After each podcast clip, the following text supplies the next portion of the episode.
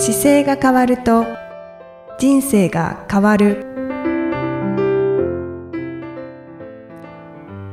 こんにちは。姿勢治療科の中野孝明です。この番組では体の姿勢と生きる姿勢より豊かに人生を生きるための姿勢力についてお話しさせていただいてます。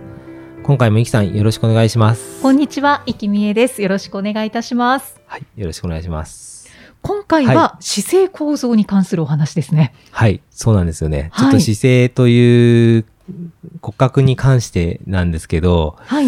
あのよくズボンを履いてる方でこう特に男性の方はい。が、ズボンのこの前ポケットに、あの、鍵とか財布とか入れて。そのまま座っていたりとか、あとおはい尻のポケットにも、あの、財布を入れたまま座ったりっていうことが、が、使う方が多いんですけど、あ、はい。よく見かけます。見かけます？はい。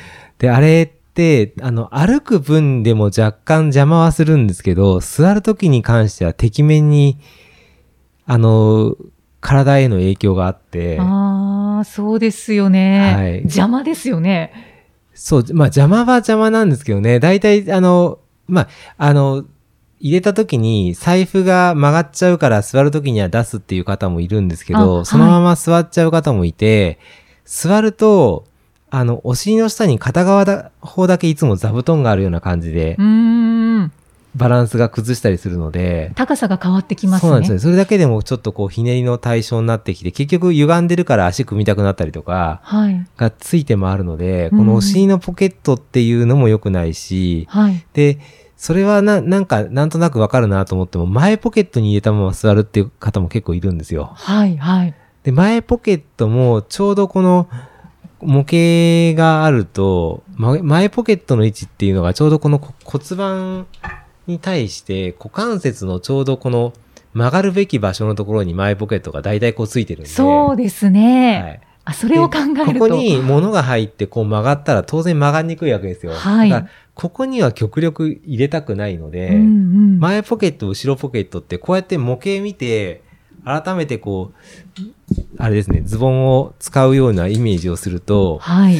すごくこう、ポケットに入れちゃうと使いにくい感じしません？そうですね。ちょっと想像していただくともう、股関節が動きにくい状態になりますよね。股関節がすごく動きづらくなってしまうので、はいあの、ポケットの前に入れるのはこうやめましょうねという。うんうんうんそういうお話ですよね、今回は。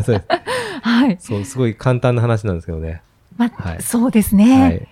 男性は多分その、なんか小さいバッグとか、はいそういうものを持たないので、すはいべてそういう小物系をポケットに入れてしまうと思うんですけど、はいはい。だから座るときうにん取り出せばいいんですよね。取り出すのが理想的ですね。でそう、ですよね。あと、タイトすぎるズボンを履いてなければ少し余裕があるので、制限が当然狭くしなくなるので、はい。で今もうほとんどズボンが、あの、伸び縮みするものが増えてきているので、あねあの、ストレッチする素材になれば、より、あの、緩和される、動かしやすくなるので、はい。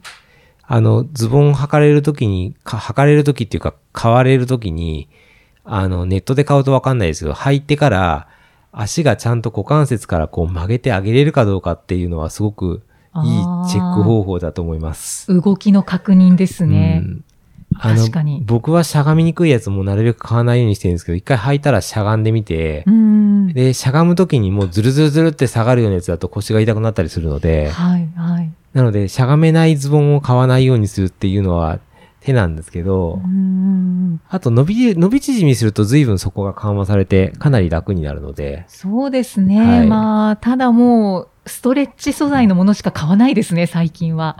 そうですか。はい。あと、なんだろうな、ストレッチじゃないものでいくと、作業着っぽいやつが結構硬かったりするかもしれないですね。そうですねう。ん。あの、そうですね。僕が昔履いてたのでいく、あの、細身になってきて硬い素材だとやっぱり動けないから、はいなるべく広めのものとか動きがあるものの方が良くて、うんあの、ジーパンも、あの、デニムで、もともとこう、デニム生地でできてるからデニムって言われるんですけど、はい。デニムも、もともとの発祥の、一番初めのスタートの時って作業着なんで、うんうん作業着の時は、こう、傘が大きかったんですよ。ああ。すごく寸胴な、太さが太くて抜けてるような,、形のがスタートなんですけど。オーバーオールみたいな。そうです、そうです。あの、オーバーオールのオーバーがなくて、下がパンツになってて、で、あの、あれです。引っ掛けてきて、はい。なんて言うんでしたっけ？名前が出てこない。サスペンダーだ。サスペンダー？サスペンダーで引っ張ってあげてるような形状だったんですよ。あなので、割と作業着としてはゆとりがある状態になっていて、はい、それで前側に今度、あの、もう少しあってもいいんじゃないかっていうので、サスペンダー付きになってオーバーオールが多分出てきてるんですけど、そのあたりが多分100年前なんですよ。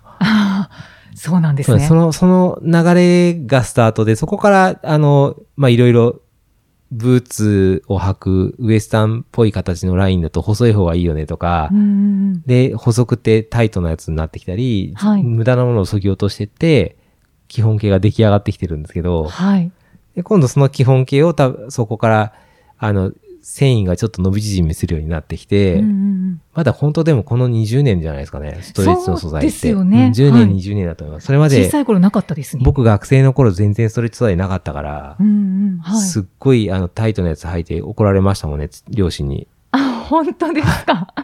そうなんですね。ベルボトムっていうやつがあって、ベルボトムだと、上、あの、太ももの部分が細くて、はい、で、膝から下だけフレアになってるんで広がるんですよ。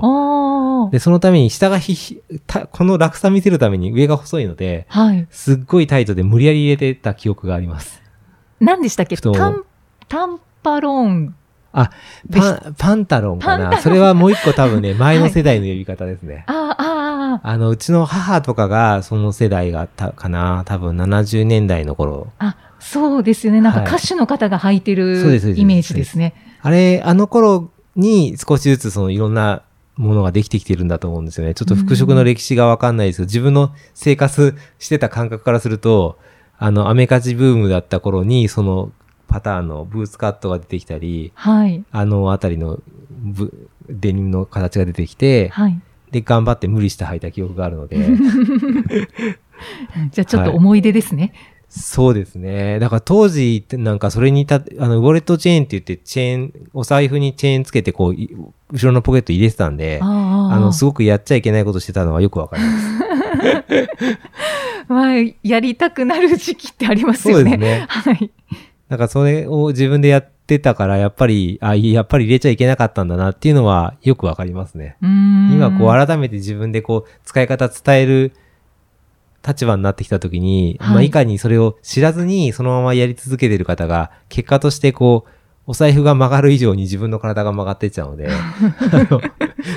で、携帯なんかも今、僕もお尻のポケット入れることあるんですけど、やっぱり、あの、座るとき必ず出しますし、はい。なので、なるべく、こう、ポケットの周りに入れないようにするっていうのは、すごい大事ですね。そうですね。はい、歩くときはどうですか？入れたままで大丈夫ですか？入れると、当然、あの、歩幅が多分狭くなりやすい。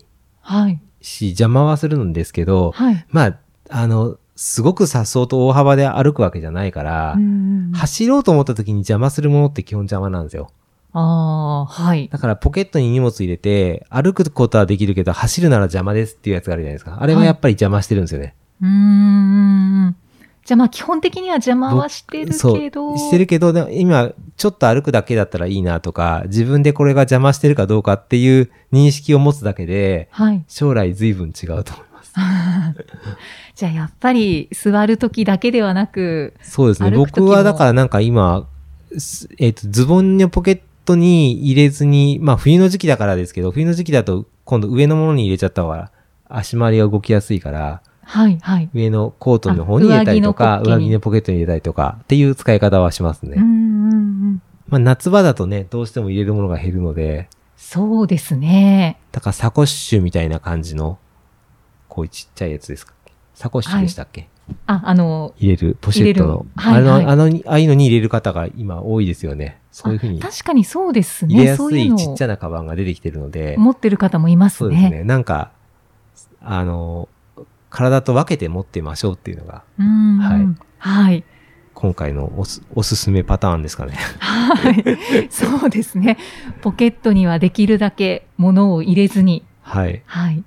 これ長年のあの腰痛の歴史っていう感覚でいくと、し仕事してて伝えていくときに、このところが意外に盲点なことがあって、うんあの僕の今診療室自体が治療室と、あの、患者さんが着替えて出てかれるところを僕が見えない時があるんですよ。そうすると、はい。その部分のアドバイスが抜けてることがあって、あの結構目が届く範囲の空間が広いところで、あの、出入りの時のし表情とか服装まで見えてると、はい。結構気づけるんですけど、うんこう、空間が分かれちゃってると、全然そこ気づかないで、僕お会いするときには、あの、み皆さん専用のガウンを着てお会いするので、はい、はい。あの、ついついこういう癖には見落としがちになっちゃうのであ、そうですよね。はい私服の時が見えなくなってしまってるんですよ、ね。私服が見えると、なんか、なんとなくこういう、あの、イメージで使われることがあるかなとかを予想してアドバイスできるんですけどね。はい、はい。はいなので、今回はちょっと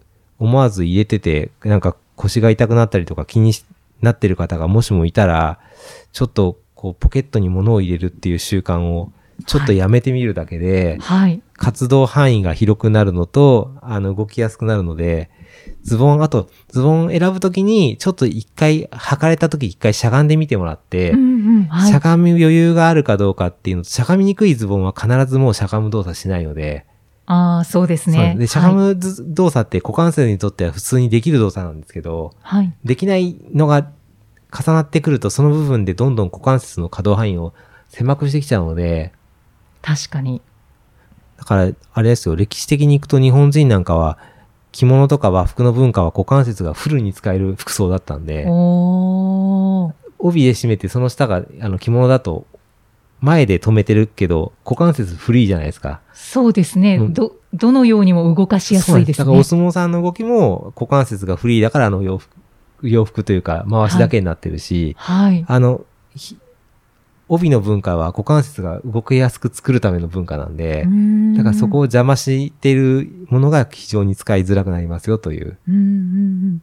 まあ、あの、ね、なんか小さなことじゃないかって思うかもしれないですけど、積み重なると可動範囲が狭くなって、体が動きにくくなってしまいますよね。なのでそこを気をつけていただいて、あの、症状が悪い方とか体の調子悪い方だともう本当にズボン履いてるだけで足が痺れる方がいるんですよ。うわーそうなんですねうん。あの、なんかこのズボン履くと足がなんか痛くなってくる、腰がだるくなるっていうのはもう確実にその、体もちょっと動かしづらい状況があるんですけど、それをさらに洋服で圧迫しちゃってるので、ももうすぐにやめないとどんどん腰が重くなって悪くなっちゃうので、もうちょっと治療しなきゃいけませんよっていうシグナルなんですけどね。はいはいその部分が意外にこう自分の着てる洋服で体調が変わるようだと、体にももうすでに問題が出てきてるので、気をつけた方がいいですと。そうですね、はいちょっと今一度、はい。はい、服装チェッあクしてみてください。ね、まさか服を買うときにしこんなこと考えなきゃいけないと思わないかもしれないですけど、はい。割と毎日着てるもので好きな洋服だとよく使うはずなので、そうですね。はいもし引っかかったらすぐあの買い直してください。はい。はい。じゃあ今回はちょっとズボンのポケットに気をつけましょうという話でした。はい。またじゃあ次回もイキさんとお送りしていきたいと思います。次回もよろしくお願いします。よろしくお願いいたします。ありがとうございましたあ。りがとうございました。この番組では姿勢や体についてのご質問そしてご感想をお待ちしておりますご質問とともに年齢体重身長性別をご記入の上中野生態東京青山のホームページにありますお問い合わせフォームからお送りください体を見直す時間は人生を見直す時間である姿勢治療科の中野孝明でした。